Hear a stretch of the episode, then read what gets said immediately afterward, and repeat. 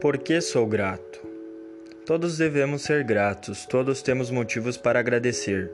Sou grato por estar aqui, por estar aqui na terra, por Deus ter me dado uma vida, por ter minha família e meus amigos que estão do meu lado nos momentos tristes e também nos felizes, por eu ter uma casa para morar, comida para comer e uma escola para estudar, por estar cada dia aprendendo coisas novas, e estar evoluindo como pessoa. Devemos ser gratos a Deus por estarmos vivendo e por tudo de bom que conquistamos aqui na Terra.